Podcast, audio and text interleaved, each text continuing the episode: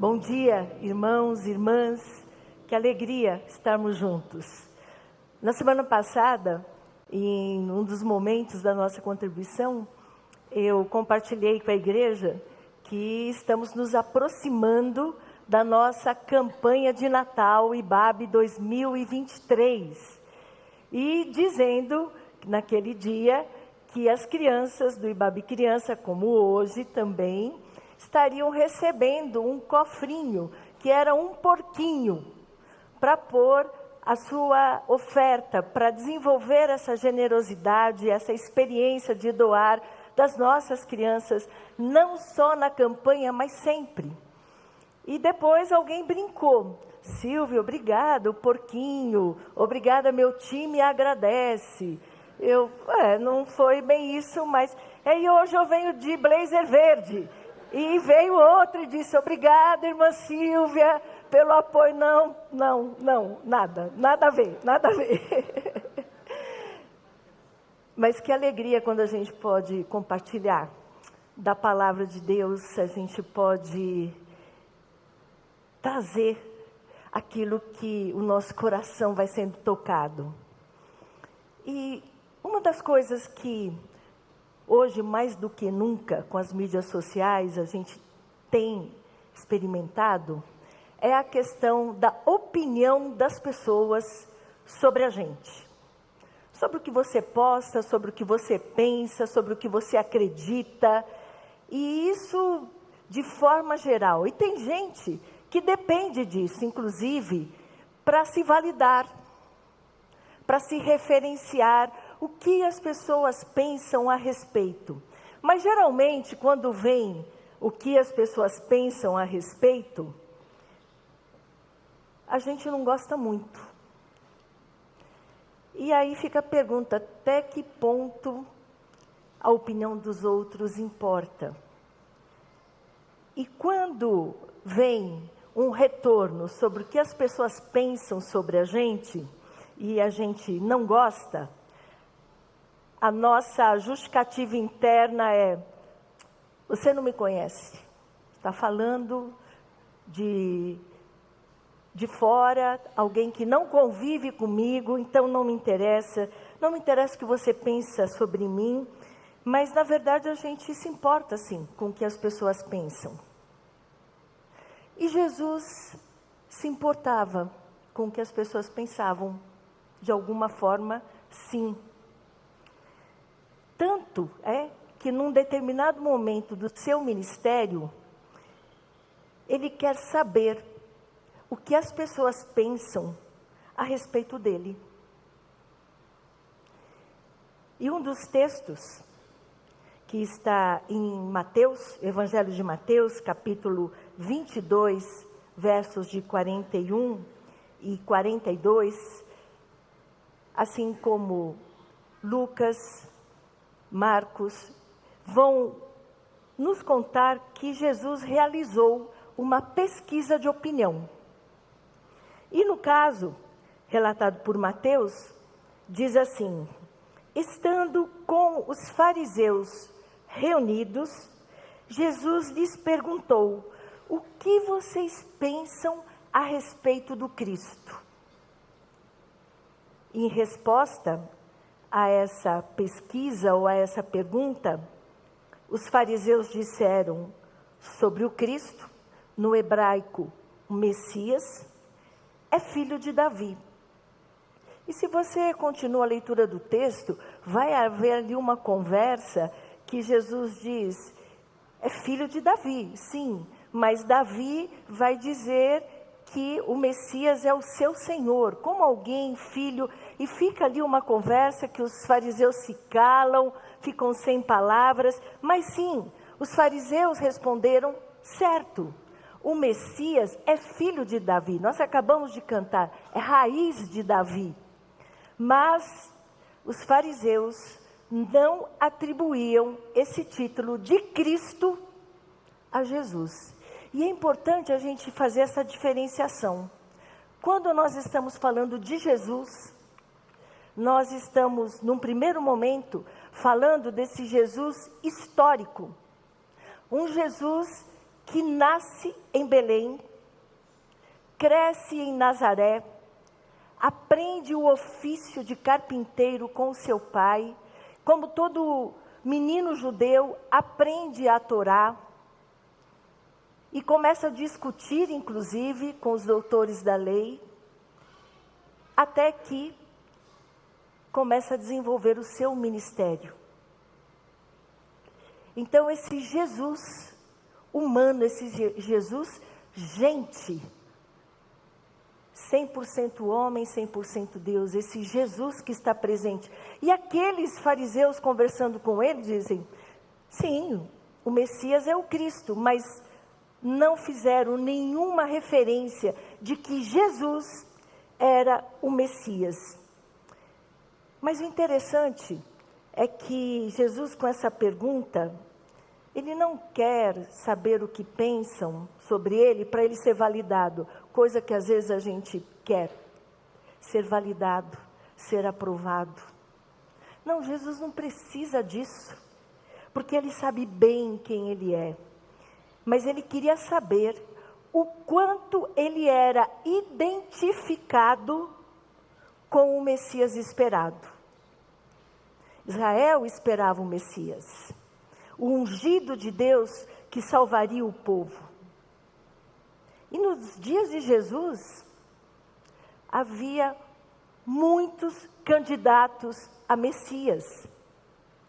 E quando a gente vai estudar um pouco mais, vai compreender, a gente até entende essa reação, esse não reconhecimento. Porque historicamente os registros contam que houve uma quantidade muito grande de pessoas candidatas a Messias, se autopromovendo, se auto-intitulando como Messias, antes de Jesus, no tempo de Jesus e depois de Jesus. Por quê? Porque Israel era um solo fértil para o surgimento de profetas que se aclamavam Messias. Sim. Israel era uma um povo estava numa região alimentada por uma mentalidade messiânica. E os supostos messias apareciam aos montes, e Jesus, para muitos, era considerado mais um. Israel vivia sobre uma dominação cruel e opressora de Roma sobre aquele povo. E isso gerava nas pessoas uma busca desesperada por alternativas e por soluções. E a relação que eles faziam era que, do mesmo jeito que Moisés libertou o povo do Egito, o Messias, o libertador, também faria isso. Um libertador político. E a preocupação de Jesus ao conversar ali com os fariseus e perguntar sobre o Cristo não era definir a sua identidade, a sua identidade já estava posta. Jesus sabia quem era.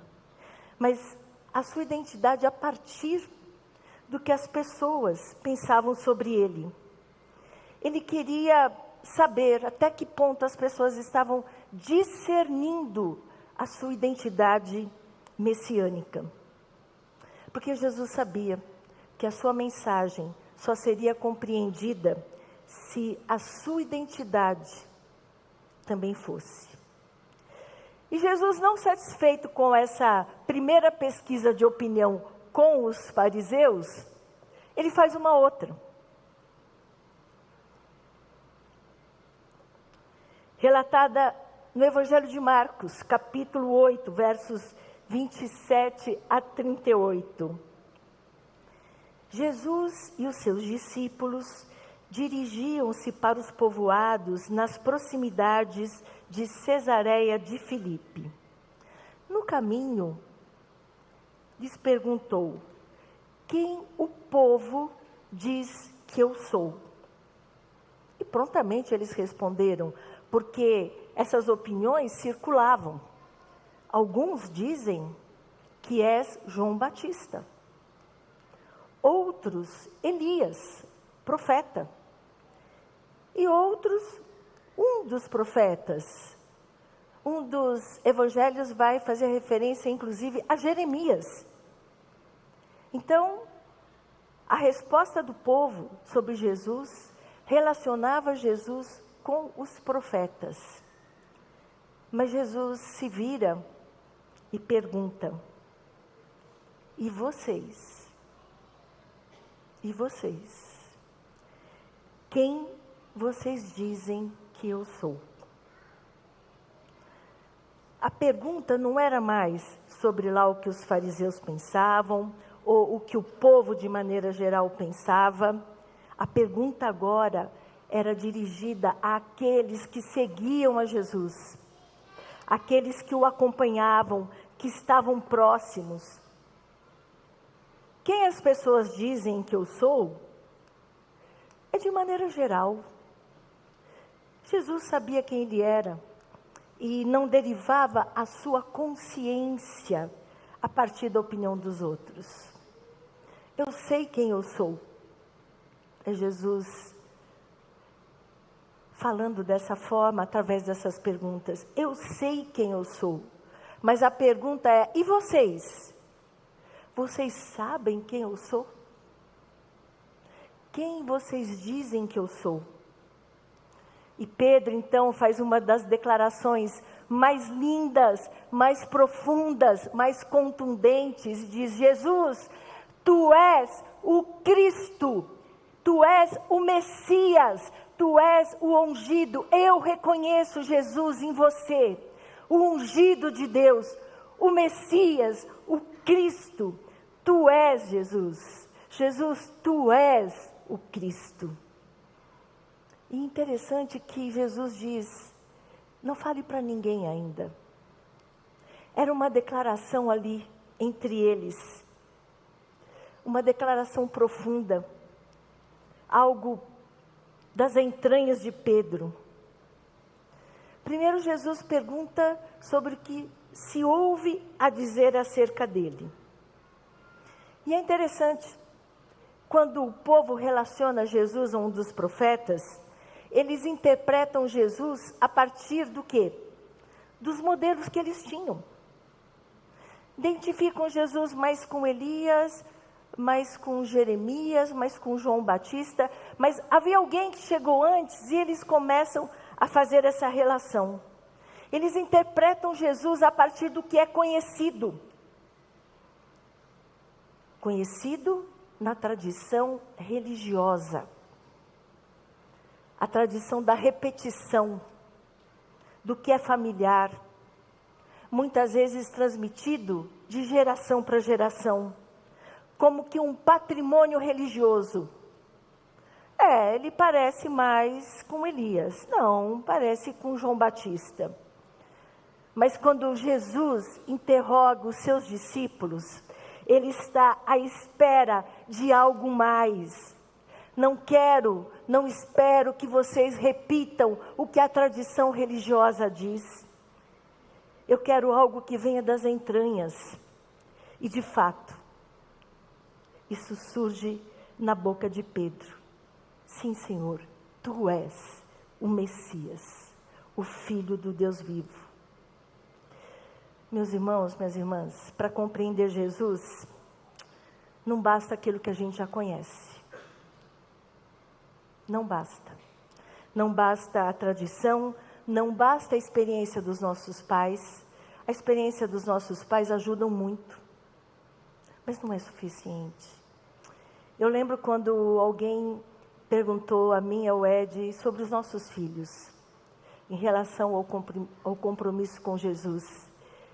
E eu lembro que a resposta foi: nós esperamos esse dia, onde os nossos filhos possam dizer: o Deus dos meus pais também é o meu Deus. Também o reconheço como meu Deus e não de uma tradição familiar. Quando eu tenho essa experiência, e logo mais nós vamos ter o batismo dos nossos jovens adolescentes, quando eles estão dizendo: sim, possivelmente eu recebi essa influência, esse testemunho dos meus pais, de amigos, de pessoas. Mas chegou um dia quando eu fiz essa declaração de dentro da alma, não um clichê, não uma repetição. Sim, Jesus, tu és o Cristo, o Filho do Deus vivo, eu te reconheço, eu estou diante de ti. E essa é uma proclamação destemida.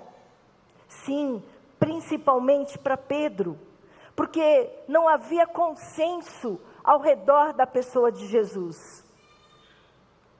E Pedro faz essa declaração que não lhe foi nada confortável, inclusive trazendo riscos de vida sobre ele.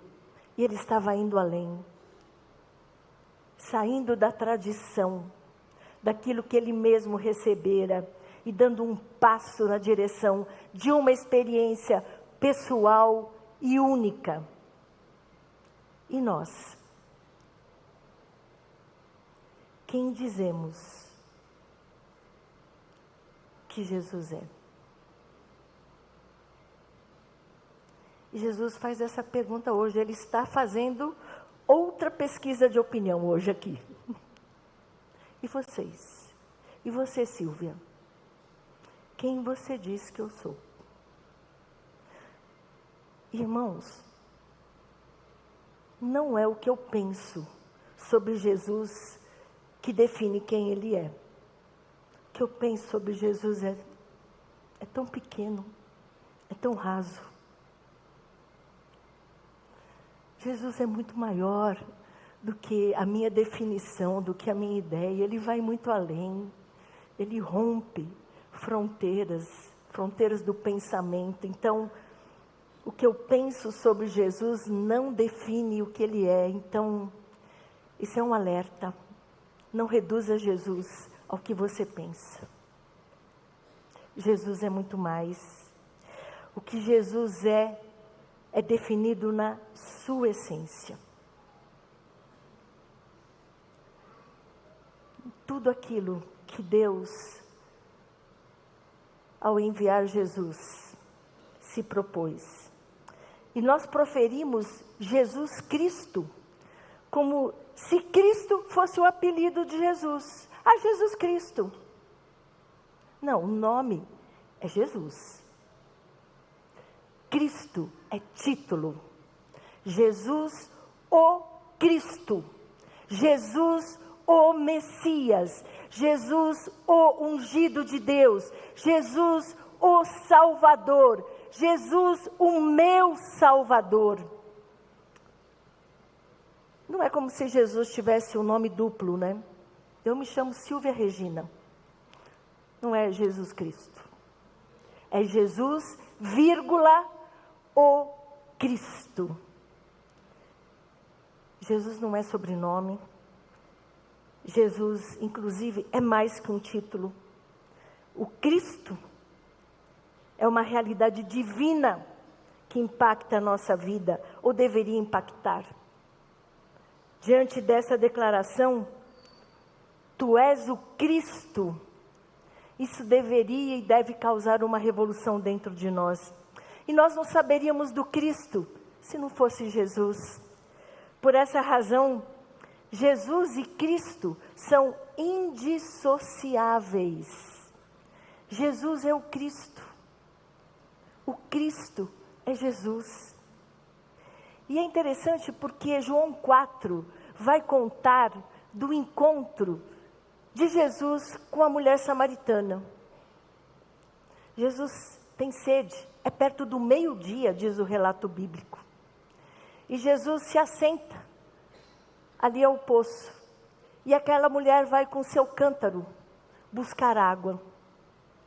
E Jesus começa um diálogo com ela, porque Jesus faz assim: ele conversa. E começa a conversar e falar da água. Se você soubesse da água, da vida que eu posso dar, você não teria sede. E ela não está entendendo, mas você me pede água, porque Jesus pediu que ela desse água a ele. E ele começa a conversar e falar sobre ela. E nessa conversa e nesse diálogo, ela vai dizendo: Nós esperamos o Messias. E Jesus diz: Eu sou o Messias. Se apresenta a ela. E ela é impactada e vai ao seu povoado e diz a eles: Eu acho que eu conheci o Messias. Eu acho que o Messias se revelou. E essa partilha dela ali é tão forte, é tão contundente, com as poucas palavras que ela sabia dizer a respeito de Jesus, o Messias, que aquele povoado é impactado. E buscam por Jesus, reconhecendo nele o Messias, não mais o Jesus histórico, não mais aquele Jesus que ouviam dizer que fazia milagres e sinais, mas o Jesus conhecido e reconhecido como Cristo. Porque Jesus, e os evangelhos vão nos ajudar com isso, vai dizer: aprendam de mim, aprendam de mim que sou manso e humilde de coração. Me imitem, sigam comigo, aprendam. Jesus, a gente imita, a gente aprende com Ele, a gente vive com Ele. O Cristo, a gente adora. O Cristo não conseguimos imitar, mas o Cristo a gente se rende e a gente adora e diz: Jesus, não é uma figura histórica bonita, um ativista, um revolucionário que quebrou as regras e trouxe uma nova lei. Não, não. Jesus é o servo sofredor com quem eu sou convidada, interpelada diariamente a aprender, a segui-lo, a imitá-lo. O Cristo, diante dele, eu me ajoelho, eu me dobro, eu reconheço e digo sim, sim, diante do Cristo eu adoro, eu louvo. E eu quero concluir lendo esse texto maravilhoso de Filipenses. Esse hino que Paulo aos Filipenses vai nos apresentar no capítulo 2, a partir do verso 5. Seja a atitude de vocês a mesma de Cristo Jesus, que, embora sendo Deus, não considerou que o ser igual a Deus era algo que deveria pegar-se, mas esvaziou-se a si mesmo vindo a ser servo, tornando-se semelhante aos homens. E sendo encontrado em forma humana, humilhou-se a si mesmo e foi obediente até a morte morte de cruz. Por isso, Deus o exaltou à mais alta posição e lhe deu o nome que está acima de todo nome, para que ao nome de Jesus se dobre todo joelho, nos céus, na terra e debaixo da terra, e toda língua confesse que Jesus Cristo é o Senhor, para a glória de Deus Pai. Amém. E você, Silvia? Quem você diz que eu sou? Tu és o Cristo Jesus o Filho do Deus vivo, que veio para me salvar. Amém.